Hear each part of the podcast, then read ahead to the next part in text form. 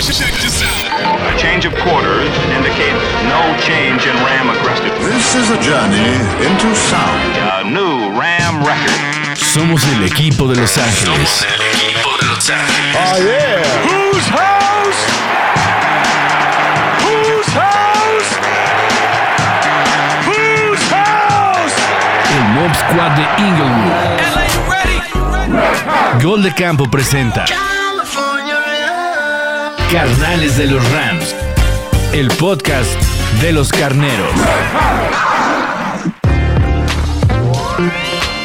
Bienvenidos y bienvenidas a Carnales de los Rams, bienvenidos a este episodio dedicado a la semana 2. Mi nombre es Pablo González y como cada semana estamos aquí reunidos para platicar del equipo de Los Ángeles y actualmente el equipo que mm, creo yo más se ha apuntalado, más se ha apuntalado para llegar al Super Bowl.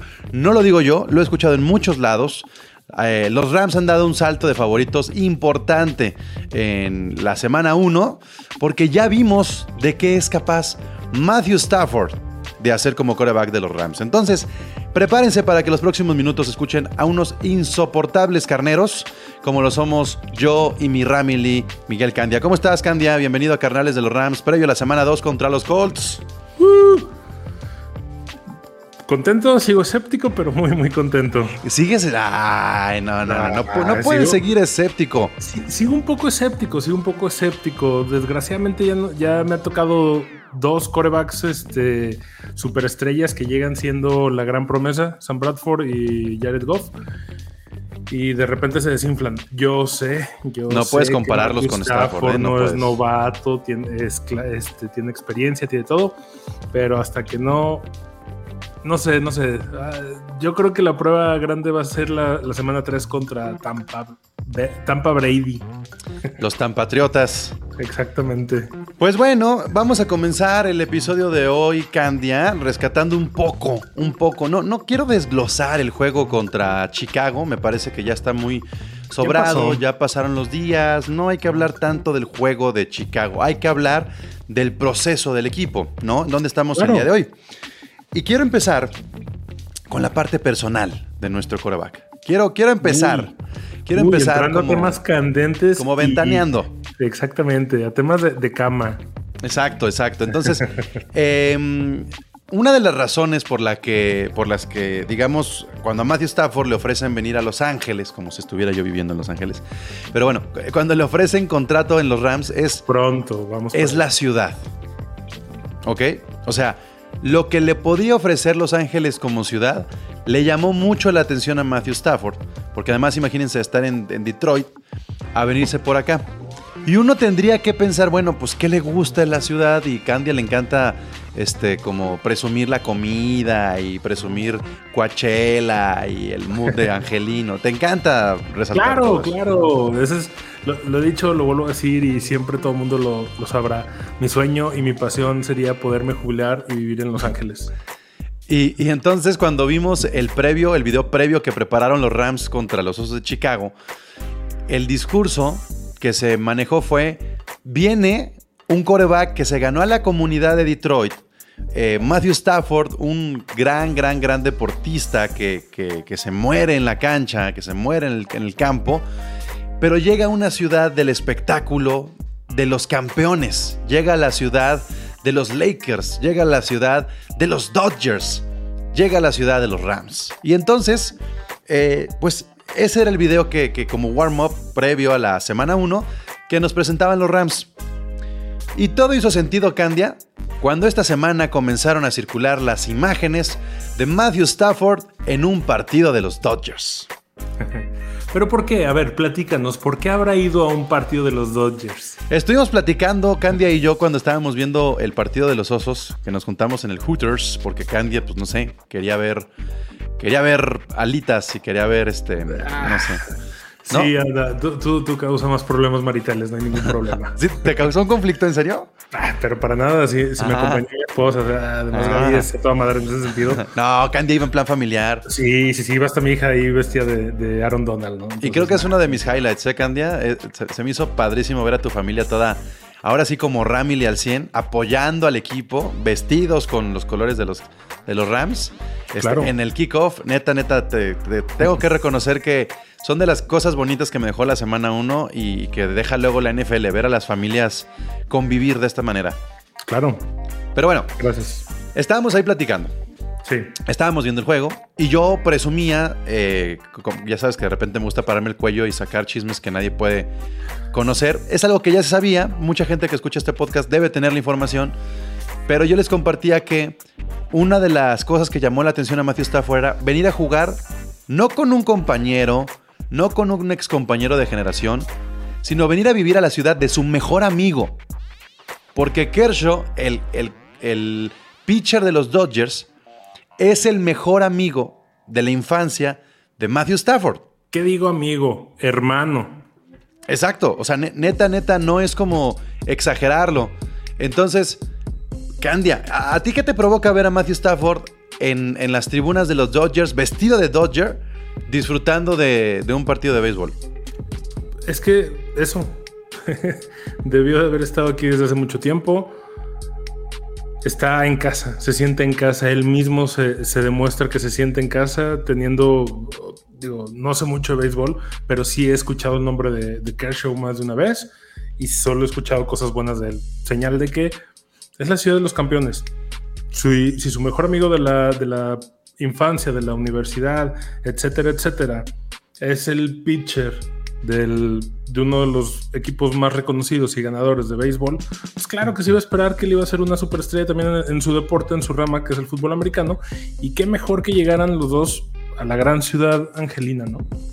Y, y entonces, este, la neta es que vale la pena rescatar este artículo que te compartí a través del WhatsApp, que se llama Clayton Kershaw and Matthew Stafford, The Wonder Years. Este es un artículo que se publicó hace, eh, te voy a dar la fecha exacta, 15 de julio del 2014. ¿eh? 2014, estamos hablando de hace 7 años. ¿Ok? Hace 7 años, el Bleacher Report, que es esta, digamos, como sección deportiva que tiene CNN, el Bleacher Report eh, compartió este artículo y vemos imágenes de Matthew Stafford como de unos 8, 10 años y de Kershaw.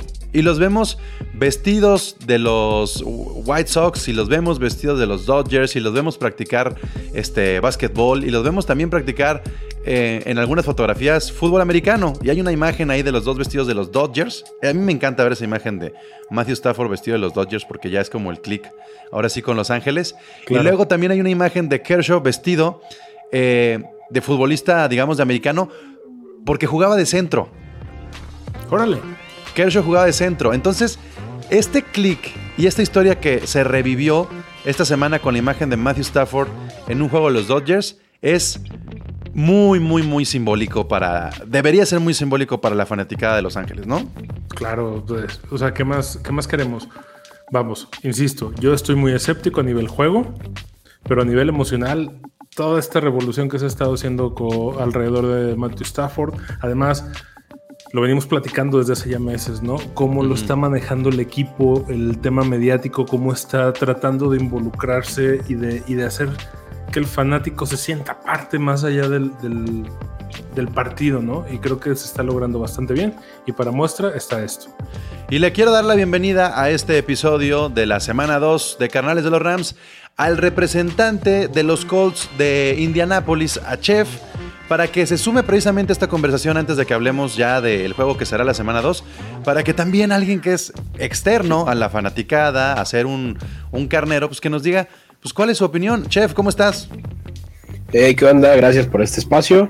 Estamos bien y, como bien lo comentas, eh, es una buena historia ya que juegan desde pequeños. Kershaw era el centro de Stafford en, en high school.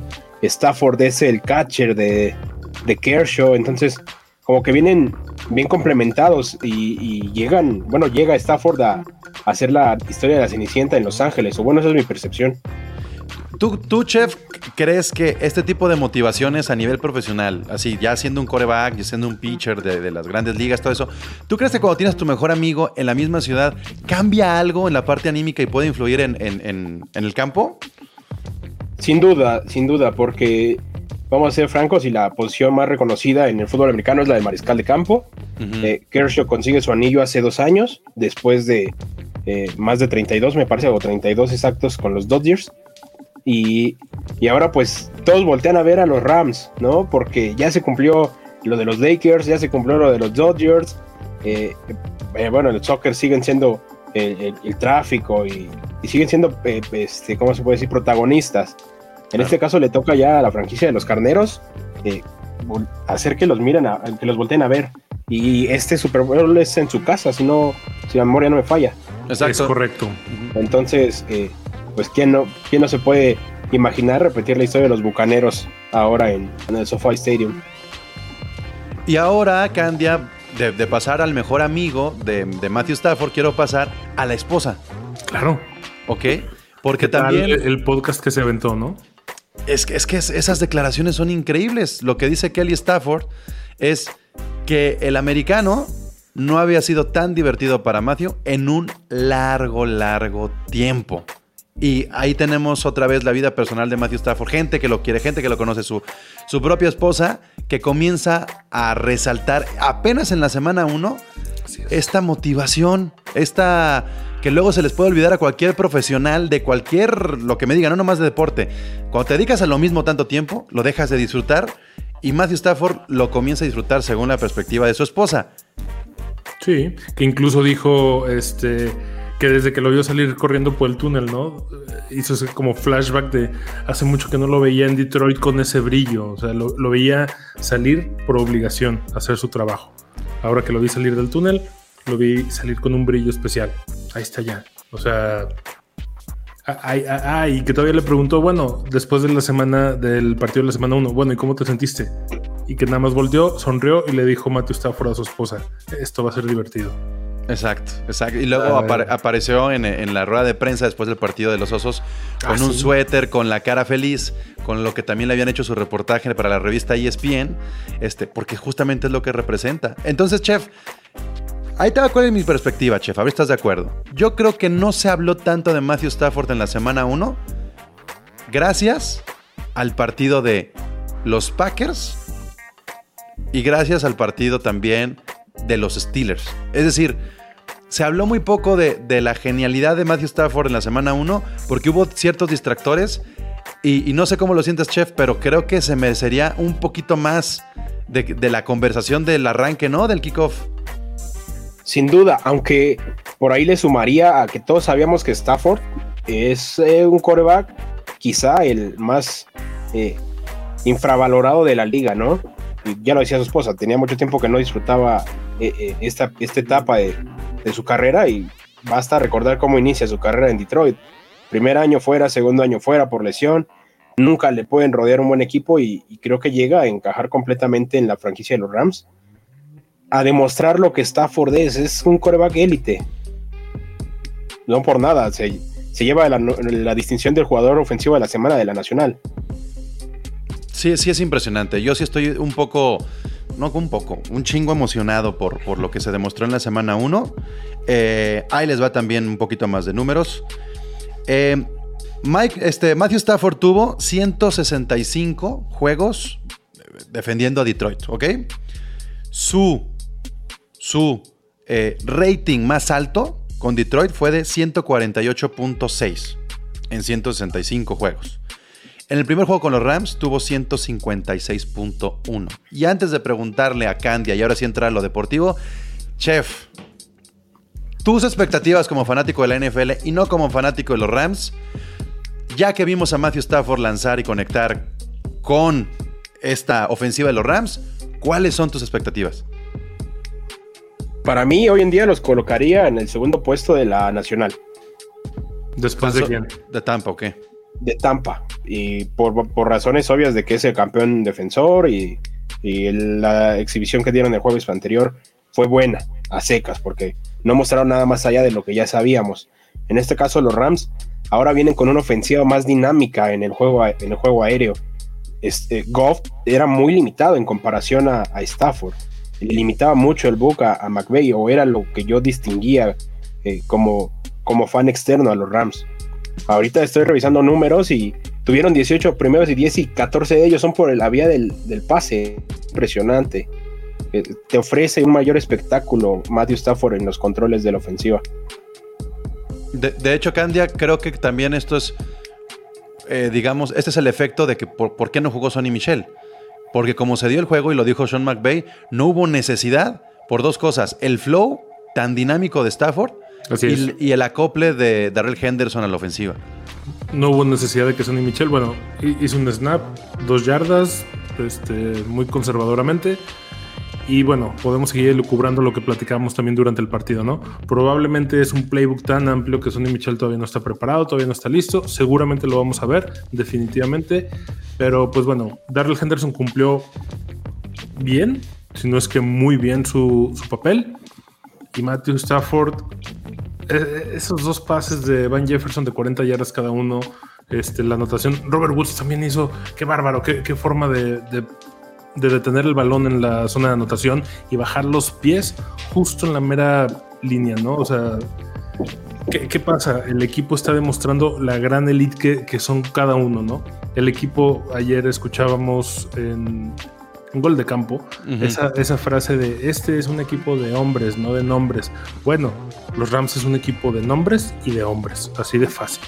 Que en un buen día de la ofensiva no se habla de la mejor defensa de la liga. Sí, que bueno, vamos entrando un poquito en eso para cerrarlo y no clavarnos en el partido que ya pasó, como lo dijimos.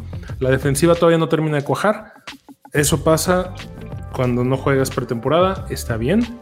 No, no es para alarmarnos, sigue siendo una pinche Güey, pero, pero ¿cómo no termina de cuajar? Recibieron solamente 14 puntos. Sí, pero hubo dos, tres detallitos, este, que a lo mejor en su prime del, del año pasado, como por ahí de la semana 10 a la 15, no hubieran pasado esos detalles. O, o dices más bien que, o, o más bien los osos pudieron haber anotado más, pero gracias a, a- a la estupidez de Nagy no lo hicieron.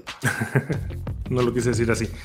Pero sí, eh, definitivamente el peor, el- la mejor defensiva que hubo este partido fue, fueron las malas decisiones de Nagy. Punto. Así de fácil. Esas que fueron cuatro o cinco cuartas oportunidades jugándoselas. O sea, qué forma de exponer al equipo, qué forma de, de evidenciarte como un pésimo tomador de decisiones Ujú. y qué forma de cargarle la mano a tu coreback que simple y llanamente no se puede, no se debe.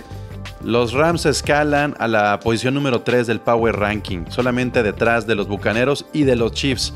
Así es que, Chef, eh, vienen como favoritos los Rams contra los Colts. ¿Qué tipo de resistencia se pueden encontrar los Rams en la semana 2? Tomando como base lo que vi de mi equipo en la semana 1 en contra de Seattle, que no tiene, en opinión personal, uno de los mejores front seven de la NFL, eh, te lo puedo decir así, estoy asustado al enfrentar a Aaron Donald y compañía. El partido anterior tuvimos un juego, tuvieron un juego pésimo. Eh, Nelson incluso se vio mal en, en ese partido contra Seahawks. Y, y te lo repito, no estoy asustado ver a Donald en toda la línea. Brandon Smith, nuestro tackle derecho, está lesionado. Puede iniciar Matt Pryor, este desecho de las Águilas de Filadelfia. Fisher posiblemente inicie su primer duelo, pero a, lo que mostró Justin Hollins, me sorprendió mucho Justin Hollins en este partido en contra de los Bears, consiguiendo dos capturas. No sé, Wentz me gustó, me gustó el desempeño de Wentz. eh, tuvo 258 yardas, dos pases de anotación, pero lastimosamente no, te- no tiene apoyo. Entonces, yo espero un partido de muchos puntos a la ofensiva de los Rams y, y que los Colts eh, por lo menos metan las manos, ¿no? Oye, y, a ver, ahí están los números de Wentz que no son tan malos, pero no son buenos. Pero no, ¿no sientes como dudoso al, al equipo de cocheo de los Colts en el juego terrestre? Es decir, estaban mejor cuando Jonathan Taylor era como él, él, este running back, y ahora que tienen al, al- al cuerpo completo, incluido a Mac, como que hasta hacerlos dudar y meter a Hines, hacen que disminuya el poder que puede tener Jonathan Taylor. Es bueno que lo comentes porque incluso Mac no tuvo ningún snap. Cero. Eso- Cero. Yo lo tenía en mis ligas y- de fantasy porque yo confío en Mac. Sí, sí, sí, yo también esperaba un, un 1-2, ese famoso, famosa frase de boxeo para, para este tiempo en los corredores. Heinz no se me hace como un corredor al que le puedas, por físico, al que lo puedas mandar entre tackles. Yo lo utilizaría más como una válvula de escape. pero me sorprende que insistan. Rake está como casadísimo en estas terceras y uno, terceras y dos, mandar siempre a tu jugador más chaparrito, más flaco por el centro. No entiendo esa filosofía de Rake y, y creo que si no le vas a dar la confianza a Mac, pues debes de convertir a Taylor en tu Derrick Henry, en tu caballito de batalla y darle 30 Ujú. veces el balón y cansar a la, ofensiva, a la defensiva contraria. Pero igual, si vemos que en el partido contra Seattle la línea ofensiva estuvo perdidísima, te vas a acabar a, a Taylor en tres partidos. Creo que lo que le hace falta ahorita, como vi el primer partido, es un receptor que, que te diga, oye, yo, yo jalo marca, ¿no? No confío yo todavía en, en Michael Pittman, T.Y. Hilton se me sigue haciendo un- una basura en cuanto a receptores del NFL, Campbell. Bueno, es que tuvieron más recepciones de Taylor y Hines que, el, que los receptores. O sea, Sí, me acordé de los Chiefs, me parece que del 2017. Entonces, eso es a lo que yo, yo lo, lo, lo- lo que más me alerta, lo que más me alarma es Sí. que no confíe todavía en sus receptores Wentz. Yo- y, y yo, yo resalto esto, Candia y Chef, porque la debilidad de los Rams es el juego terrestre. Cuando tiene un corredor. Es más, creo que los Bears no, no utilizaron lo como debieron haber utilizado a Montgomery para poder atacar a los Rams. Y si, y si Carson Wentz va a apostar por el pase, no solamente a sus receptores, sino a Taylor o a Hines, y Taylor y Hines no van a tener tantos acarreos, híjole, este, perdón, chef, pero yo sí pronostico de dos intercepciones para arriba y no más de, híjole, ¿qué te gustan? No 17 sobrepasa las puntos, 200. 17 puntos, sí. 17 puntos exagerando. Sí, ¿no? sí, sí, sí. A lo que se vio y a lo que estoy viendo, lo que vi de la defensiva de los Rams, sí. Y es que aparte es eso, la secundaria de los Rams está. eh, sí, vuelvo y fue con lo que empecé diciendo que todavía no termina de cuajar. Una defensa de los Rams mal cuajada sigue siendo top 5, ¿no? Este, de la liga. Pero la defensiva está súper sólida. Jalen Ramsey eh, puta, neutralizó por completo el ataque aéreo de su zona. Este Long Jr. que tuvo que salir del partido puta, sus dos intercepciones. O sea, Pero bueno, yo, a ver, creo que, pero- Po- yo creo que Potros va a sufrir bastante este domingo. Pero volteamos la tortilla. También vimos una debilidad en la bolsa. Vimos que se podía colapsar la bolsa a pesar de que Stafford lo hizo muy bien. Ahí, chef, este, ¿cómo consideras que, que la línea frontal de los Colts pueda poner en aprietos a Stafford? No, es que, sinceramente, fuera de DeForest Buckner, yo no estoy contento con el resto de la línea defensiva. Para mí, creo que lo manifesté en gol de campo. Pay es un error de bala, porque no es un ala defensiva con un, con un chip de, de- eh, del doble dígito de capturas. Eh, Lo veo más como un run stopper. Eh, Chef- eh, Colts tiene tres capturas, dos de ellas son de hombres de perímetro, entonces vas a tener que empezar a mandar el disparo con tu, con tu strong safety o con tu nickel y Stafford te va a comer.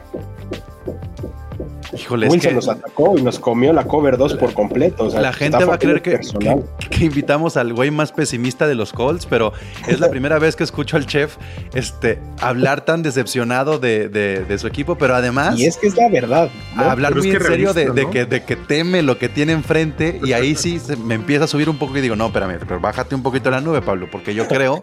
Soy realista. No, pues sí. Yo, me- Sí, semana, una, semana antes de la temporada, tú, no- tú me, tú no lo sabes, o sea, yo defendía a los Colts y Claro, en esa línea claro, ofensiva claro. vamos a vamos a arrastrar, vamos a desaparecer a todas Pero ya viste, ya, ya viste el verdadero Carson Wentz, que nosotros, nosotros por ser luego de los Rams y esta rivalidad que había con Goff Wentz, le pusimos el ojo cada semana. Así es. Fíjate, Carson- Quizá fíjate que no vas a que- coincidir. ¿Eh? Ajá. Quizá no van No, a coincidir, pero yo creo que, que Carson Wentz fue nuestro mejor jugador el domingo pasado. Imagínate nomás el nivel. ¿Y sabes qué pasa cuando, cuando, cuando tienes un equipo? Pregúntale a los Eagles qué pasa cuando confían en ese tipo de, de rendimiento. Exactamente. Cuando Porque Carson no, es el-. Carson no es un jugador que haga mejores a sus compañeros. no es un jugador que aparte incline la balanza para algún lado, porque sí, como lo dice Pablo, ¿no? Nos tocó ese draft entre que todavía no sabíamos si Fisher iba a elegir a Wentz o a Goff y bla, bla, bla, bla, bla. Te puedo asegurar que le pusimos mucha más atención a Carson Wentz durante sus primeros cuatro años que a Jared Goff. así de fácil. Entonces sabemos que Wentz Y la que voy a repetir 80 mil veces, Candia, el partido más importante de la carrera de Carson no lo jugó. Exactamente. Entonces, yo creo que, que- es más, neta, neta, chef, cuando yo hice mis drafts de fantasy, no me tocó Jonathan Taylor, pero no, los, no quería tomarlo en la primera ronda, porque yo siento precisamente que el mal de los Colts va a ser que bajen de nivel por las malas decisiones. Ahora, es semana 1, podemos ver en la semana 2 a unos Colts renovados, podemos ver cómo se puede caer los Seahawks, cómo se caen los Saints, cómo este, se cae Tampa, cómo revive Green Bay. Podemos ver muchas cosas en la semana 2, porque para muchos equipos fue pretemporada la semana 1, entre ellos los Rams. Claro. El problema es que los Colts sí tuvieron una pretemporada en serio. ¿No? Sí. Sí, sí, sí. o sea, los, Sobre los yo- están en su, en su semana 4. Qué, qué Sí, gacho se escucha eso, pero sí, sí es cierto. Eh, Sí, yo vi en, en momentos del partido contra Seattle la defensa perdida de Darius, Darius Leonard. Jugó como un linebacker de 3 millones de dólares cuando tiene un contrato de arriba de 20. Eh, no, lo, lo vi perdido a todos. O sea, viene de una lesión. Wentz viene de lesión. Quizá pone su primer juego oficial con los No Colts. importa cuando escuchen esto. Entonces, este. Sí, Pero bueno, sí es, sí es alarmante. ¿Qué tendría que pasar dentro de las posibilidades humanas que tienen los Colts en su roster? ¿Qué tendría que pasar para que regresen esos Colts que vivían en tu imaginario en la semana cero? O sea, que digas, sí, sí, sí, sí podemos competir todavía. No, porque además tienen que agradecer que los Titans también se vieron muy mal. Entonces, como que en la división hay mucha esperanza, ¿no? Pues este. Le mando saludos a Cone, que en Pues el es especial no estábamos güey, peleando. Eh, Tu división está tan apestosa. O sea, to- toda la, toda, lo dijimos la vez pasada. Toda la división de los Rams, la, la NFC West, está sobre tu división. Así Sí. de fácil. Entonces, El más o- malo es mejor que el más bueno de ustedes. Ya, olvídate, la van, a, la van a cagar contra nuestra división. Pero en los divisionales, los Colts tienen que tener un rayito de esperanza porque están tan mal que pueden pasar a los playoffs. Sí, o sea, semana uno, tu, tu líder divisional es Houston, pues sí es que sí hay que alarmarse, ¿no? Cuando todos creían, me acuerdo, eh, se me fue el nombre de- del representante de los Jacks, que estaba seguro que le iban a ganar a Houston. Andrés Entonces. Andrés, sí. sigue, sigue- seguimos con esa esperanza. ¿Qué tendría que pasar? Ya lo dijiste tú, eh, insiste con el juego terrestre. Tienes cuatro running backs que te pueden promediar arriba de tres yardas, desgastas a la defensiva, vas a implementar, vas a hacer a que bajen los safeties, pero ah, dependemos de un buen juego de la línea ofensiva. O que 37 jugadores de los Rams den positivo de COVID. Posiblemente sí. También puede pasar. Cállate o sea, la boca, güey. Ojalá que no, pero Cállate, puede pasar. eso güey.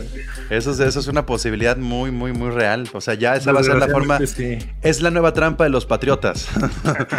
Mandar a alguien con COVID al entrenamiento. este. Mandando gente de, de, de- desanitizante. Eh, ya, olvídenlo. Bye. Oye, y, y ya para cerrar, este, y no alargarnos mucho, chef. em, tú como fanático de los Colts y ahora viendo cómo está la división de los Rams, ¿cuáles son tus pronósticos para las próximas 17 semanas de la NFC West? Eh, ¿Cómo viste la semana 1? De que después de que ganan los cuatro, los Seahawks, San Francisco y Arizona y los Rams, ¿a quién ves mejor? Y cuando veamos estos enfrentamientos directos divisionales, ¿quién va a salir bien librado para que sea eh, el campeón divisional y quién podría estar cerca de los Rams? Porque me imagino que vas a decir que los Rams. Ha- haciendo un parámetro, creo que el que enfrentó una quizá mala defensiva son los Niners, ¿no? Detroit pues no ofrece como que una resistencia tal cual. Ustedes se enfrentan a los Bears con una muy buena defensiva, los Seahawks contra la supuesta buena defensiva de los Colts. Arizona pues por lo menos enfrentó una muy buena ofensiva. Yo creo que entre esos tres estará eh, el pase como líder divisional a los playoffs. Sí pongo un poco a los Rams por encima. Y si no, creo que los tres pueden pasar, alcanzar el- los playoffs. Es que además hay mucho equilibrio en los cuatro equipos.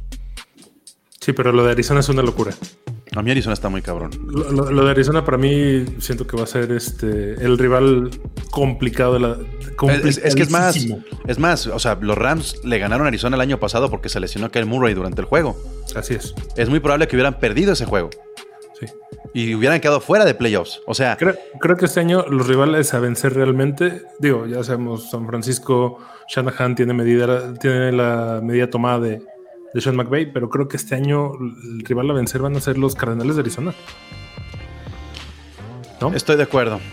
Yo estoy de acuerdo. Yo creo que, que esos partidos contra Arizona por parte de los Rams tienen que ganar los dos para poderse permitir perder alguno con San Francisco y perder alguno con los Seahawks. Si pierden con uno, uno y uno, vamos a tener un de esos criterios de desempate de igual de cantidad de juegos ganados entre dos o tres equipos de la división. ¿eh? Sí. Sí, sí, sí, va a, estar, va a estar bueno el cierre de este año. Pues bueno, este, yo quería que pusiera un poco más de resistencia a Chef. Tampoco le vamos a, lo vamos a montonear. No se trata No, de eso. pero, pero qué bueno que tiene los pies en la tierra. Qué bueno que tiene los pies en la tierra para, para el 65. Para aguantar el golpe el domingo, ¿no? Sí, para el Pues, es que además, 65, 14 que se viene, ¿no? Si te cagas y ganas, te vas al otro lado, ¿no? Sí. Imagínate. O sea, sí, sí es, sí es de, de- del ir de, del infierno al cielo en, en una semana. Y puede pasar, y va a pasar con otros equipos. Ah, No me sorprendería que los Seahawks perdieran gacho, Arizona perdiera gacho, los Rams perdieran gacho, este, ganara bien cabrón Green Bay los Saints se cayeran, los Dallas fueran el mejor equipo de la semana. No me sorprendería. ¿Por qué? Porque estamos en pretemporada. Ese es modo pretemporada todavía. Semana 1. O sea, Los que tienen mucho tiempo eh, fanáticos del fútbol americano, no por menospreciar a los nuevos como Pablo, pero saben que esa frase pesa mucho. Chef no me va a dejar mentir. Es semana 1. Igual para los fantasies, ¿eh? Aquellos Sí, que no sumaron uno por quizá- Derrick Henry, por... ¿Cómo te fue en el fantasy, chef? Eh, gané, me parece. ¿A- qui- ¿Quién te dio el, el juego y, y quién te hizo pasar corajes? Eh, Gronkowski fue una sorpresa para mí. Sí, claro. este, por el juegazo que dio. Juegazo, claro. Ese, bueno, me, me topé por ahí con, con lo amante de lo ajeno y se fue mi celular. Ujú. y, y no, no he podido descargar todas las aplicaciones. Entonces, no he visto, pero supe de lo que, lo que ofreció Gronkowski. Sí. Por eso, por eso ahorita como que dudé en serio si había ganado. Este, me fue bien, me fue bien en ese sentido, en el de gol de campo, en otras ligas muy bien. Afortunadamente tuve... ¿Algún running back te hizo pasar corajes? Porque creo que fue como la tendencia. ¿O algún corredor? Ujú. Confía en Najee Harris y al final terminó por dar cinco puntos. Sí, es que, es que Najee Harris, con Barkley, Derrick Henry, Aaron Jones, Jonathan Taylor, todos se fueron muy bajos. O sea, esa ronda, eso que presumieron de ronda 1, incluyamos ahí a Davante Adams, no generó nada. Nada salvo McCaffrey, Dalvin Cook y Tarek Hill. Mixon. Chop, Chop también. O sea, pero estamos Pero hablando que de, de 12, la mitad. Y, no, y- y no- y no generaron ni siquiera como ronda 2. Exactamente. O Exactamente. sea, se, se fueron muy abajo. Entonces tiene que haber un levantón. No, no, no se puede quedar así esto. No puede seguir así. Sí, no, no puede quedar así. O sea, no se les, no se les olvida jugar eh, de una semana a otra. Entonces, puede haber muchas sorpresas en la semana 2. Honestamente, no creo que este juego sea el de la sorpresa. Sí, también estoy en lo mismo, lo dudo. No aquí, no aquí, no aquí, porque tiene que haber. Miren, los Rams se tienen que equivocar ahora en la ofensiva y en la defensiva. Y antes podía pasar en la ofensiva y se perdía el juego, podía pasar en la defensiva y se hacía el ridículo. Para que se equivoquen en las dos partes, tiene que haber un desastre. Entonces, yo sí creo que los Rams, si se equivocan un día en la defensiva, la ofensiva puede sacar el juego. Y si se equivocan en la ofensiva, la defensiva va a permitir pocos puntos. Entonces, con esta fórmula nueva, eh, va a ser muy difícil ganarle a los Rams. O que si le vas ganando a los Rams, pues te puedas descuidar como le pasó a los 49ers y que te saquen un sustito. ¿No? Bueno, Sí, a ver, sí, sí, a ver, sí. ya, chef, nada más. Tu receptor favorito de los Rams. Cop. Muy bien. Yo ya, ya le tengo un nuevo apodo a Cooper Cup. A ver. A es, ver. es este. Es que no sé si voy a faltar el respeto. Es Cooper Gronk, ¿ok? Eh, ¿por Cooper qué? Gronk. Está bien, está. Es que, es que Hay que reconocerle a Gronk lo que, lo que para, es. O sea, pa- para mí, Cooper Cup es un receptor abierto con la capacidad de jugar como ala cerrada. sí. O sea, se me hace que tiene esa versatilidad. Por eso lo vemos jugar en el slot muy bien. La Pero forma también- de quitarse los, los tacleos y todo es, es espectacular. Goff lo hacía muy bien con Cooper Cup y ahora Stafford lo hace mejor. Estos bombazos, recibir en la yarda 15 y seguir corriendo hasta la zona de anotación después del contacto, ese tipo de cosas son mucho de un Travis Kelce, ¿saben? O sea, es como, por eso creo que es un, es un Cooper Gronk, es el, Sí. es el punto 5 a la cerrada de los Rams. Y no falta respeto, al contrario, o sea, hay que reconocerle a, a Gronk lo que ha hecho y lo que está haciendo Cooper Cup. pues, o sea, Y sigue sin hablarse de él. Sigue, sí. Sí, Ya- Sigues menospreciándolo. Me acuerdo en una liga de fantasy lo encontré en ronda 4. ¿En serio? Y sí. Sí, sí, sí. dale tiempo. Y ha sido de mis favoritos en los últimos años de fantasy. Desde en que cuanto- estaba eh. En cuanto empiece a ganar este supertazones, vas a ver que todo el mundo va a Yo no me he comprado el jersey de Cooper Cup porque tenemos a Aaron Donald. O sea, nomás esa es la, la razón. Que como Sí. que me siento mal decir, güey, pues tienes el, el mejor jugador de la NFL, como por qué te vas a comprar, A comprar otro. Ajá. Es que ese es el problema. Es, puede ser muy bueno, pero estando con, con un monstruo de ese tamaño en tu mismo equipo, va a ser difícil que hablen de ti. Y ya nada más para cerrar, la gráfica eh, que apunta como a los mejores equipos en rendimiento por ofensiva y defensiva, los Rams están prácticamente como los mejores junto a los Saints, nada más que hay que eh, recordar un poco cómo fue el juego de los Saints. Aquí yo le bajaría los humos a los Saints porque tuvieron muy pocas yardas por aire. Fueron muchas anotaciones, pero pocas yardas por aire, entonces no se emocionen tanto con Winston. Luego viene Arizona y luego muy cerrados ahí los Broncos, San Francisco, Kansas y, los, y los Eagles. Yo creo que los únicos que van a sobrevivir y ser regulares van a ser Arizona, San Francisco, los Rams y los Chiefs. Por lo tanto, est- este- esta temporada es de la Conferencia Nacional. No hay más. ¿No? O sea, hay que voltear a ver la Conferencia Nacional.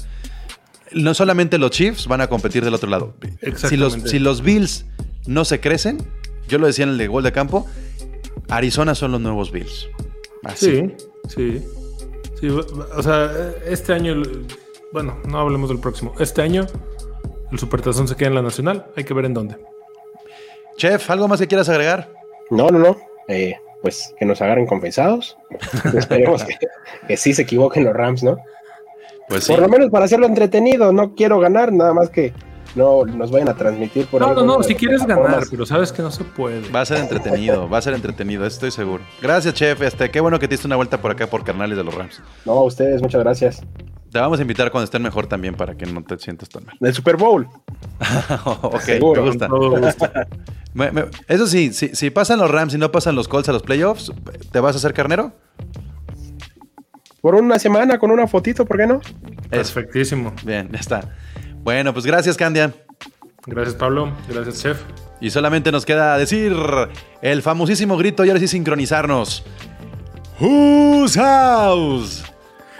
Rams house. Mejor, Va mejorando, mejor, mejor. Gracias. A change of quarters indicates no change in Ram aggressiveness. This is a journey into sound. A new Ram record. Somos el equipo de Los Ángeles. Somos el equipo de Los Ángeles. Oh, yeah. Whose house? Whose house? Whose house? El Mob Squad de Inglewood. Gol de Campo presenta Carnales de los Rams. El podcast de los carneros.